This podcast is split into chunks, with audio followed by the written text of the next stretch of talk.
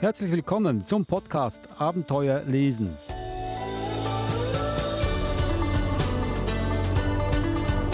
Ich bin Adrian Plitzko, im Studio ist auch Eva Murer. Hallo Eva. Hallo Adrian. Eva, heute haben wir einen Gast hier bei uns, einen österreichischen Kinderbuchautor. Ist nicht nur Kinderbuchautor, er schreibt auch Theaterstücke, Prosatexte, Lyrik für Erwachsene, aber hat, glaube ich, sieben Kinderbücher geschrieben. Aber vielleicht fragen wir ihn doch am besten selbst. Ich glaube, das ist eine gute Idee. Herr Franz Robel, herzlich willkommen. Ja, hallo. Sieben Bücher, stimmt das? Das wird wohl stimmen, ja. Ich zähle jetzt nicht mit, aber noch, noch keine zwei Hände voll. Okay, gut. Also über die sprechen wir heute mit Franz Robel, dem österreichischen Buchautor. Kinderbuchautor.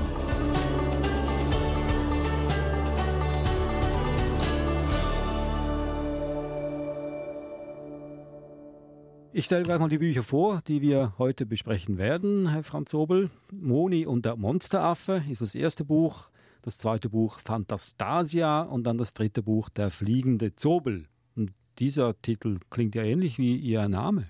Ja, nicht unabsichtlich. Also der fliegende Zobel ist wohl so ein, ein Fantasiewesen, das ein bisschen was mit mir zu tun hat. Es ist so ein, eine Figur, die ein bisschen ausschaut wie der malende Barbapapa, der der einzige Barbapapa, der Haare hatte. Und so ähnlich sieht auch dann der fliegende Zobel aus. Und es entführt da das Mädchen in, in ein Fantasieland. Und es ist ein ganz eine, eine, eine traumhafte Geschichte. Bevor wir zu diesem Buch kommen, möchte ich mit dem ersten Buch beginnen, das ich vorgestellt habe. Und bevor wir mit dem ersten Buch beginnen, vielleicht kurz mal vorstellen, wer Sie überhaupt sind. Also wie gesagt, Sie sind ein Kinderbuchautor aus Österreich. Österreich ist ein großes Land. Woher denn genau? ja, so groß ist Österreich nicht.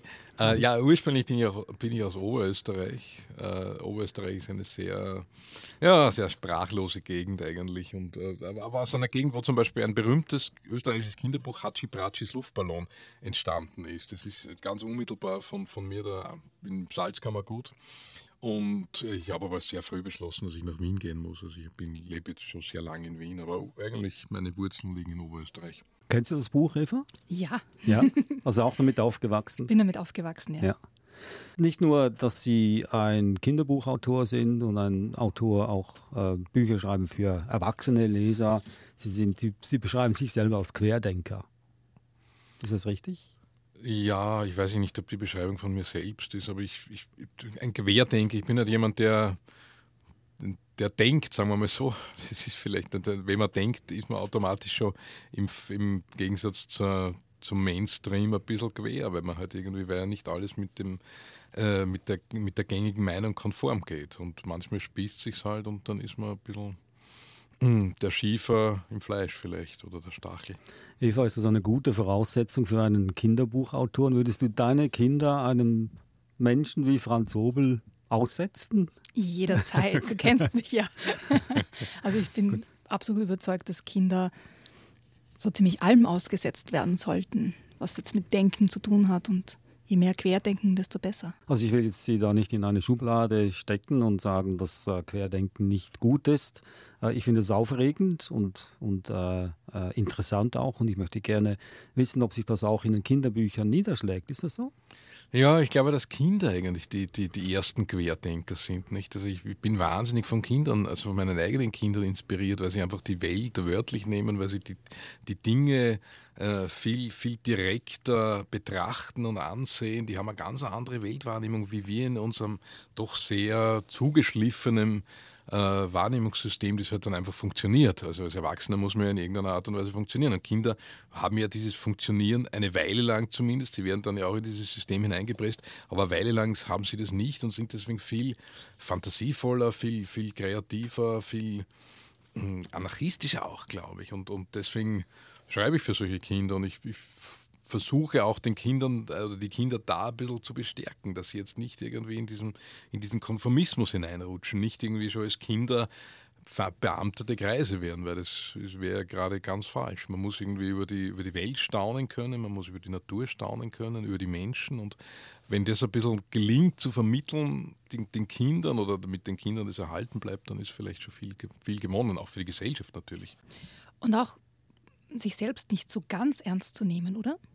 Ja, auf gar keinen Fall. Ich meine, das ist natürlich, es kommen manchmal Figuren vor in meinen Kinderbüchern, die nehmen sich schon sehr ernst, aber die fallen dann meistens natürlich sehr schnell auf die Nase. Es ist halt das Problem, dass, dass der, der, der Mensch oft mit Leuten konfrontiert ist, die sich sehr ernst nehmen, aber ich glaube, das Wichtigste vielleicht, was man lernen muss im Leben, dass man, dass man nichts allzu ernst nehmen sollte. Dann ist halt vieles leichter und vieles verliert ein bisschen an Schwere. Ich meine, die Schwere ist auch wichtig, ist auch gut, aber, aber es, das ist, diese Selbstironie, glaube ich, ist schon eine sehr, sehr wichtige Eigenschaft. Die Kinder wahrscheinlich, weiß ich nicht, bin ich psychologisch zu wenig geschult, aber, aber Kinder können über sehr viel lachen, das ist mir schon aufgefallen und letztlich auch über sich selbst. Aber als Mutter, Vater oder Erzieher will man, man will ja ernst genommen werden vom Kind. Und wenn ich jetzt das Kind damit verwöhne, dass es die Dinge nicht allzu ernst nehmen soll, ist es ja dann äh, das ist das alte Problem, glaube ich, ja? zwischen Müttern und Vätern im, im, im, im, klassischen Erziehungsmodell. Also die, die, Mutter will natürlich, hat die Letztverantwortung und will deswegen, dass das Kind ernst genommen wird. Der Vater hat eher so diesen spielerischen Zugang, also ich kenne es halt nur so, und, und hat deswegen auch nicht unbedingt die Notwendigkeit, dass man jetzt diese, diese Regeln oder die Grenzen, die natürlich braucht der Kind, das, das ist ganz klar. Aber, aber ein bisschen drüber, drüber lachen, glaube ich, muss man schon auch können. Also vielleicht ist es so eine, eine Gegenposition zur zur, zur Regeln oder Grenzen schaffenden Mutter ist, dieses Verspielte, möglicherweise. Also Sie meinen jetzt, dass die Mutter das Kind ernst nimmt? Aber ich meine jetzt. Nein, nein, nein, nein dass, dass das, das, kind, das kind von der, von der, also ja, dass, dass das Kind die Mutter ernst nimmt. Aha, okay. Ernst nehmen muss. Aber ist das, ich muss ja jetzt eine Stange für die Mütter brechen. ja. Ähm, ist es denn, ich, ich glaube nicht, dass es wirklich ein Gegensatz ist, wenn man mit den Kindern auch Regeln ähm, aufstellt oder, oder achtet darauf, dass Regeln eingehalten werden und dass man gleichzeitig auch miteinander und über sich selber lachen kann. Ist ja kein Gegensatz, oder? Äh, das ist, das ist glaube ich, das große Problem der Erziehung in, in Wahrheit. Also wenn man das schafft, ist es großartig, aber das ist, das, man, man schafft es nicht immer, nicht so leicht. Und jetzt gerade das Problem ist ja immer, jeder Elternteil hat ein bisschen andere Vorstellung von Grenzen. Wo werden die Grenzen gesetzt? Und manchmal Kinder haben dann natürlich ein unglaubliches äh, Gespür dafür, dass sie das sofort ausloten und sofort wissen, na, da ist die Grenze ein bisschen weicher wie, wie beim anderen Elternteil. Und äh, ja, das ist wahrscheinlich die, die, eine ganz eine wichtige Frage, die man in, innerfamiliär immer lösen muss, aber die man wahrscheinlich nie auf, auf, ewig, auf Dauer lösen kann. Nicht? Also das ist halt von Situation zu Situation ein bisschen unterschiedlich. Aber ich glaube schon, dass das wichtig ist. Dann lassen wir doch jetzt Ihre Perspektive hier ein bisschen zum Scheinen kommen. Fangen wir dran mit dem ersten Buch, Moni und der Monsteraffe. Da ist noch ein Co-Autor dabei, Sibylle Vogel. Nein, das ist die Illustratorin. Das ist die Illustratorin. Das ist die Illustratorin. Sie sind der Autor, Franz Obel, Sibylle Vogel, die Illustratorin. Worum geht es in diesem Buch? Und warum haben Sie es geschrieben? Zwei Fragen auf einmal. ja, es geht darum, dass ein, ein, ein Mädchen, Mona, einen Affen sieht in einer Tierhandlung und unbedingt diesen Affen haben will. Und äh, dann die Mutter überzeugt, dass sie ihr diesen Affen kauft. Die, die leben dann gemeinsam, also der Affe zieht bei ihnen ein und es stellt sich heraus, dieser Affe ist unglaublich böse. Also der, der macht jeden Schabernack, den man sich nur vorstellen kann. Er bewirft irgendwie Polizisten mit irgendwelchen Schuhen, äh, verwüstet das ganze Badezimmer, verwüstet das Wohnzimmer. Also alles, was er nur schlecht machen kann, macht dieser Affe. Und das Problem dabei ist, dass immer wenn er das macht, die Mutter nicht anwesend ist und die Mutter immer die Mona äh, dafür zur Verantwortung zieht. Jetzt wird die Mona immer bestraft und bestraft und bestraft und es geht dann so weit, dass sie letztlich sogar, und das ist eigentlich ein sehr äh, schon wilde Sache. Die Mona wird dann in einen Käfig eingesperrt und es wird ihr gesagt, sie kommt jetzt in ein Kinderheim. Und dann stellt sich erst heraus, dass eigentlich nicht, äh, dass der Affe nur deswegen so böse ist, weil er Sehnsucht nach seiner Heimat hat. Er will irgendwie zurück in seine, auf seine pazifische Insel und äh, sobald man das merkt, ist der Affe dann auch gut und man verspricht ihm dann zum Ende des Buches, dass er irgendwie auf die Insel zurückgebracht wird und gemeinsam mit Mona und ihrer Mutter, die besuchen ihn dann auf dieser Insel. Es ist irgendwie ein Buch, wahrscheinlich ist aus einer, weiß ich nicht, spontanen Idee heraus entstanden, die ich mit meinem Sohn hatte, möglicherweise. Wahrscheinlich ein Buch über die ja, aber letztlich könnte man das hineininterpretieren, äh, dass die Dinge an dem Ort, an den Ort gehören, wo sie halt hingehören und man nicht alles irgendwie verpflanzen und versetzen sollte. So spontan wie dieses Buch entstanden ist, haben wir auch dieses Interview zustande gebracht und haben deshalb leider kein Exemplar hier von dem Buch, aus dem Sie was vorlesen könnten. Aber es war ja ursprünglich ein Theaterstück. Mhm, mh. Es ist als Theaterstück konzipiert ja. gewesen. Also, war der also auch von, Ihnen, auch von Ihnen geschrieben? Ja, ja, auch ja. von mir geschrieben. Ja. Da habe ich einen kurzen Ausschnitt aus diesem Theaterstück äh, vom Schauspieler Martin Oberhauser. Ja? Mhm. Äh, wenn Sie vielleicht noch sagen können, welche Theatergruppe das spielt? Ah, das ist ein Kindertheater in Wien, im, im Kabarett Niedermeyer, also wie schon der Name sagt, eine, ein, eine kleine Bühne, wo normalerweise Kabarettveranstaltungen stattfinden. Und die haben eine Weile lang oder machen es immer noch glaube ich, jeden Sonntag oder jedes Wochenende am, am, Nachmittag und am Vormittag immer Vorstellungen für Kinder gemacht und die haben mich halt da gebeten, ob ich nicht einmal ein Theaterstück schreiben könnte. Und das, ich hatte gerade diese Idee mit Mona und der Monstaffe, da habe ich gedacht, das kann man irgendwie machen. Dann hat das Theaterstück sehr gut funktioniert, das war irgendwie ein Jahr lang ausverkauft. Und dann hat irgendwie der, der Verlag, mein Kinderbuchverlag, der Picos Verlag, hat gesagt, naja, machen wir doch ein Buch draus. Und so ist dann auch noch ein Büchlein draus entstanden. Dann hören wir doch jetzt mal schnell rein. Lastkraftwagen, Schwertransporter, Fahrradfahrer, Krankenwagen. Jo, es ist so schwer im Verkehr. Jo, es ist so schwer im Verkehr. Im Heim für schwer erziehbare Kinder gibt es an Strenge keine Grenzen, Grenzen, Grenzen. Heute beim Galadine bei mir an der Kapitänstisch sitzen. Und der Affe? Nixe, nixe, nixe, nixe, nixe. Keine behaarte Hiere an der Decke.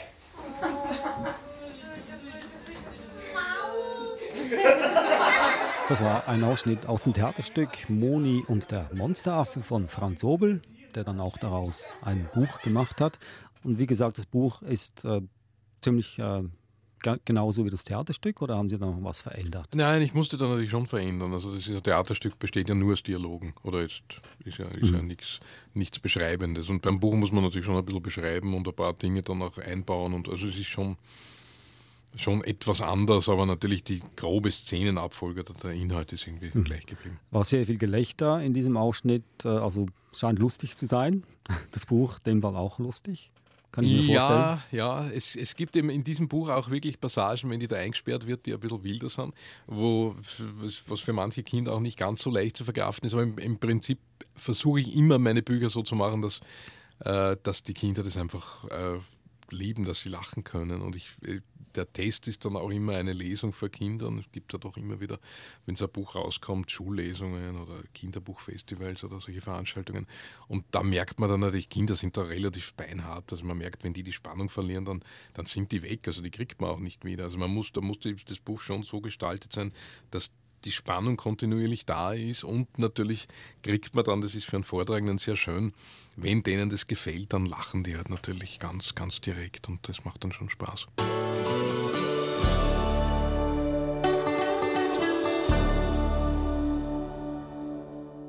Sie hören den Podcast Abenteuer lesen, heute mit einem Gast, und zwar der österreichische Kinderbuchautor Franz Obel. Und wir hatten das erste Buch schon besprochen, Moni und der Monsteraffe. Gehen wir doch dann bald zum zweiten Buch über. Aber Eva, du hast noch eine Frage, die dir auf der Zunge brennt. Immer, immer. Ähm, das passt auch gut zum, zum Buch dazu. Äh, wir haben früher über ein, ein Interview gesprochen, das Sie geführt haben. Und da kam eine Frage vor, die ich sehr spannend fand. Und zwar war das, was macht Sie trauriger? Träume, die noch nicht erfüllt wurden oder Träume, die schon erfüllt wurden? Und dazu fiel mir dann die Frage ein, was macht Sie fröhlich statt traurig? Aber wie war die Antwort? Ja, das weiß ich jetzt auch nicht mehr. Das, das Interview ist so lange her, ich habe keine Ahnung die, die mehr, was Antwort, ich da gesagt habe. Die Antwort war, äh, mich machen nur Blödheit und Intoleranz traurig. Ja, ja, das ist natürlich richtig, ja, das stimmt. Ja, ich meine, es hat ja keinen Sinn, zu traurig zu sein. Ich meine, was, was soll man traurig sein über Dinge, die vergangen sind und was soll man traurig sein über Dinge, die man nicht ändern kann. Das hat irgendwie wenig Sinn. Äh, und ja, immer über diese, diese Dummheit und so, also wenn man sieht, was an der Welt schief läuft, dann macht dann das schon traurig. Fröhlich, ich mag Situationen fröhlich. Ich mag, ich, ich mag äh, wenn ich das Gefühl habe, ich bin mit, mit der Welt in, in, im, in, im Eins. Ich bin irgendwie eine, eine Einheit mit dem ganzen Universum. Wenn ich merke, das funktioniert, dann funktioniert es auch mit dem, mit dem Schreiben, dann funktioniert die Beziehung, dann habe ich ja irgendwie ein gutes Verhältnis zu meinen Kindern und dann habe ich, weiß ich nicht, dann, dann, dann wird, äh, wird man von der Welt positiv aufgenommen und gibt auch etwas Positives zurück. Wenn ich das Gefühl habe, das ist so im Fluss, dann bin ich irgendwie grundfreundlich, sagen wir mal so. Ich meine, es gibt dann Dinge, die haben halt irgendwie kleine Details, über die man dann lachen kann. Das ist dann irgendwie so etwas Unverhofftes. Der Witz ist ja meistens etwas, mit dem man nicht rechnen kann. Also das, was aus dem, quasi aus dem, Vorhersehbaren herausbricht und irgendwie einen dann zum Lachen bringt. Es gibt diesen Mann, der irgendwie auf eine Banane zugeht und man erwartet, er wird jetzt ausrutschen auf der Banane, aber natürlich rutscht er nicht aus, weil man erwartet die Erwartung, er weicht aus und fällt in einen Kanal hinein oder so. Und dann lacht man, wenn man mit dem Kanal nicht gerechnet hat. Oder wenn man mit dem Kanal gerechnet hat, dann kommt irgendwie noch einmal was anderes. Ich habe die Frage deswegen gestellt, weil das nächste Buch, über das wir sprechen wollen, ist Fantastasia oder die lustige Geschichte über die Traurigkeit. Und ich habe ein bisschen hineingelesen in das Buch und es war wirklich lustig. Und Traurigkeit und Lustigkeit zusammen ist schon was Spannendes. Ja, ja, absolut. Ich meine, es liegt auch sehr eng beisammen. Nicht, meine, nicht umsonst sind die Tränen, sowohl wenn man, wenn man traurig ist, als auch manchmal lach, hat man auch Lachtränen. Das ist irgendwie wahrscheinlich die höchste Emotionalität, wo man irgendwie ein bisschen außer sich ist vielleicht. Und bei Fantastasia geht es um einen Jungen, der eigentlich ist es die Geschichte der Pubertät, der quasi nicht mehr ganz weiß, wo er ist und eine sehr viele Stationen durchläuft und letztlich hat er dann die Pubertät überwunden, so auf der Hintergrundfolie. Aber eigentlich muss er zehn Rätsel lösen, das sind dann die Buchstaben der Pubertät, um zu einer, zum Schloss zu kommen. Es ist ein bisschen die, die Geschichte des Zauberers von Oz irgendwie da hineingepackt oder so diese, dieses Ganze in, in ein Fantasieland eintauchen. Er wird da begleitet auf seinen Abenteuern von drei sprechenden Dackeln. Äh, zwei sind irgendwie eher ungehobelte Kerle und die dritte ist aber eine Dame, eine Dackeldame, die, sich, die auch entsprechend wie eine Dame behandelt werden will. Ja, es ist irgendwie eine ganz, ganz eine nette Geschichte, jetzt auch im Gegensatz zu Moni und der Monsteraffe oder Mona und der Monsteraffe, eine äh, Geschichte für eben ältere Kinder, für 10- bis 12-Jährige, die mich auch wieder, zu der mich auch wieder mein Sohn letztlich inspiriert hat. Und wir haben ja eine Leseprobe dabei, Eva. Dann dürfen wir genau. Herrn Franz Hobel sicher dazu bewegen, dass uns daraus was vorliest, bitte. Fantastasia oder die lustigste Geschichte über die Traurigkeit. Genau. Die folgende Geschichte ist höchst merkwürdig. Und dabei begann sie ganz gewöhnlich, nämlich damit, dass Herr Sauerbraten vom Einkaufen nach Hause kam. Er stellte seine vollen Taschen ab, pustete tief durch und sah die Bescherung. Erst traute er seinen Augen nicht, dann tobte er. Was ist denn hier los? Sauerei, Unverschämtheit, schrie der Herr Sauerbraten. Seine ganze Wohnung war mit Zeitung ausgelegt. Schon im Vorzimmer standen Farbtöpfe und lagen Pinsel herum, bunte Kleckse waren an die Wohnzimmerwand gemalt. Auf dem Kleiderkasten erkannte er ein großes rotes Strichmännchen mit grünen Haaren und eine lachend grüne Sonne auf der alten Pendeluhr. Die Stühle im Esszimmer waren teilweise rosarot, teils hellblau, teils gelb. Alles war bekleckert. Sogar das Klo war bananengelb, schauderhaft. Herr Sauerbraten war außer sich. Platz, Sitz, Fass, brüllte, aber niemand reagierte. Kein Wunder. Sollten denn die Pinsel und Farbtöpfe sitzen, fassen oder sich hinlegen oder gar die Zeitung? Platz, Sitz, Fass. Stille. Nur unter dem mit lila Punkten gesprenkelten Bett war ein leises Winseln zu hören. Herr Sauerbraten war ein alter Mann mit einem dicken Bauch. Der Bauch war so groß, dass man meinen konnte, er hätte einen ganzen See ausgetrunken oder zumindest eine ganze Lastwagenladung. Wassermelonen verschluckt, naja, wenigstens fünf.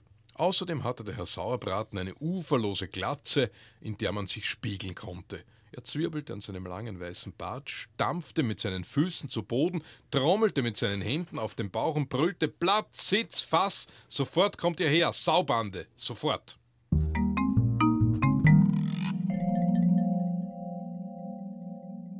Das sind ihm die drei Dackeln, die heißen Platz, Sitz und Fass. Das war ein Ausschnitt aus Fantastasia oder die lustigste Geschichte über die Traurigkeit. Vorgelesen, vorgetragen vom Autor selbst, Franz Obel.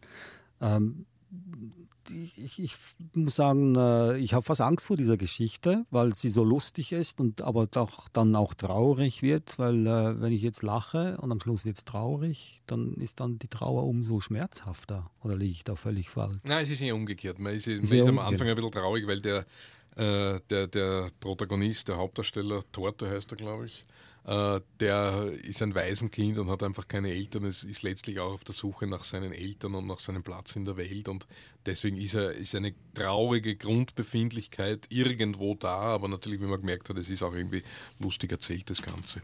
Dann gehen wir noch gleich zum dritten und letzten Buch für heute, Der fliegende Zobel. Und äh, das hat sicher was zu tun, auch mit äh, etwas mit Ihnen, ja? Weil das klingt sehr ähnlich wie Ihr Name, Zobel.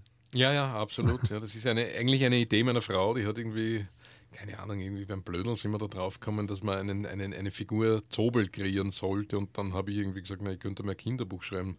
Und dann haben wir irgendwie den fliegenden Zobel gehabt. Und das, keine Ahnung, es ist irgendwie aus, einer, aus einem Jux, aus einer Situationskomik heraus entstanden. Und dann habe ich diese Idee sehr lange mit mir herumgetragen. Und irgendwann war dann diese, diese Figur des fliegenden Zobels halt einfach da, der dann auch durch so durch diese Geschichte schwebt, der auch, diesmal ist es ein, jetzt ist es wieder ein Mädchen, äh, durch ein Traumland begleitet, im Prinzip eigentlich wirklich eine, eine, eine es ist eine Traumgeschichte, äh, in die man kommt oder in eine, eine auch eine bisschen eine gefährliche Welt, wenn die Eltern zu oft Nein sagen. Dann kommen Kinder in diese Nein-Welt und da kommen sie nie wieder raus, wenn sie nicht ein paar Aufgaben bewältigen. Und dabei hilft eben diesem Mädchen der fliegende Zobel. Ich habe den, den Untertitel spannend gefunden, das Tausend Nein-Kind. Und ich war mir nicht sicher, ob die Eltern Nein sagen oder das Kind Nein sagt. Nein, es, bei mir sagen jetzt die Eltern Nein. Und da bin ich wirklich drauf gekommen, weil ich das halt oft gehört habe, dass man einfach, dass Eltern halt gerade zu Kleinkindern nur Nein sagen. Nein, das darfst du nicht, nein, nein, nein. Und das ist natürlich eine für Kind wahrscheinlich schrecklich. Oder wenn, wenn einem das so als Außenstehender auffällt, dass halt Kinder nichts anderes wie Nein hören, weil alles verboten ist. Und das, da habe ich mir dann gedacht, das ist irgendwie eine schöne Idee, dass man das den Eltern auch ein bisschen bewusst macht, äh, wie oft sie halt Nein sagen. Und ich versuche in meinen Büchern diesen Spagat zu schaffen, dass einerseits das Kind sich amüsiert, andererseits auch die Eltern, weil die Bücher sind jetzt alle für, oder die meisten, Fantastasia nicht, aber die anderen beiden sind ja eher für fünf bis sieben, acht, also jetzt für ein Alter, wo noch nicht alle so ganz flüssig lesen können oder teilweise noch gar nicht lesen können.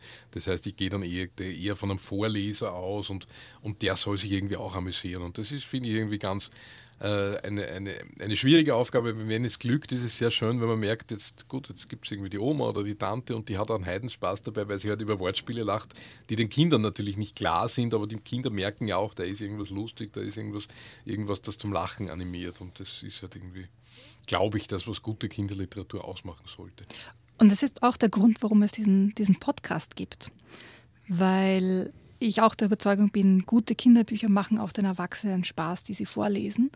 Und das war eigentlich die Grundidee, solche Bücher vorzustellen oder, oder einem breiteren Publikum bekannt zu machen und so alle zum Lesen zu animieren. Ja, super. Wir sagen das ja immer wieder, weil es ist auch wichtig, dass man dem Kind vorliest und wenn das Buch dem Kind gefällt, muss man das tausendmal vorlesen. Ja. Und es ist weise, wenn man ein Buch sich aussucht, das einem selber auch gefällt. Weil wenn es einem missfällt, man muss es tausendmal vorlesen, das ist, halt das ist furchtbar. Folter.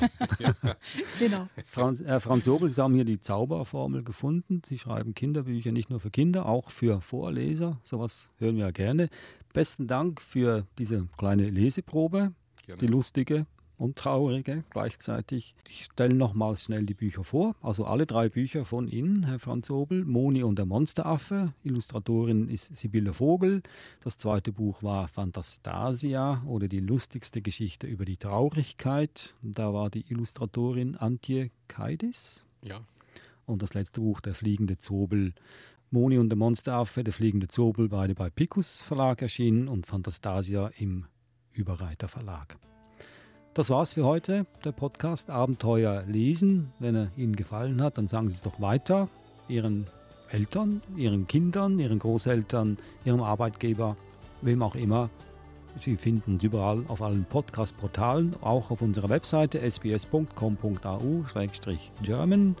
Und wenn Sie einen Kommentar hinterlegen, das würde uns sehr, sehr freuen. Vielleicht auch einen schönen Gruß an Herrn Franz Obel. Besten Dank, dass Sie gekommen sind. Und jetzt überrasche ich Sie mit einer Frage. Kommen Sie nochmals? ja, sicher. Ja, beim nächsten Podcast machen wir noch weiter, weil er hat ja noch mehr Bücher geschrieben. Ja. Besten Dank für den Besuch und auch besten Dank, Eva. Danke, Adrian.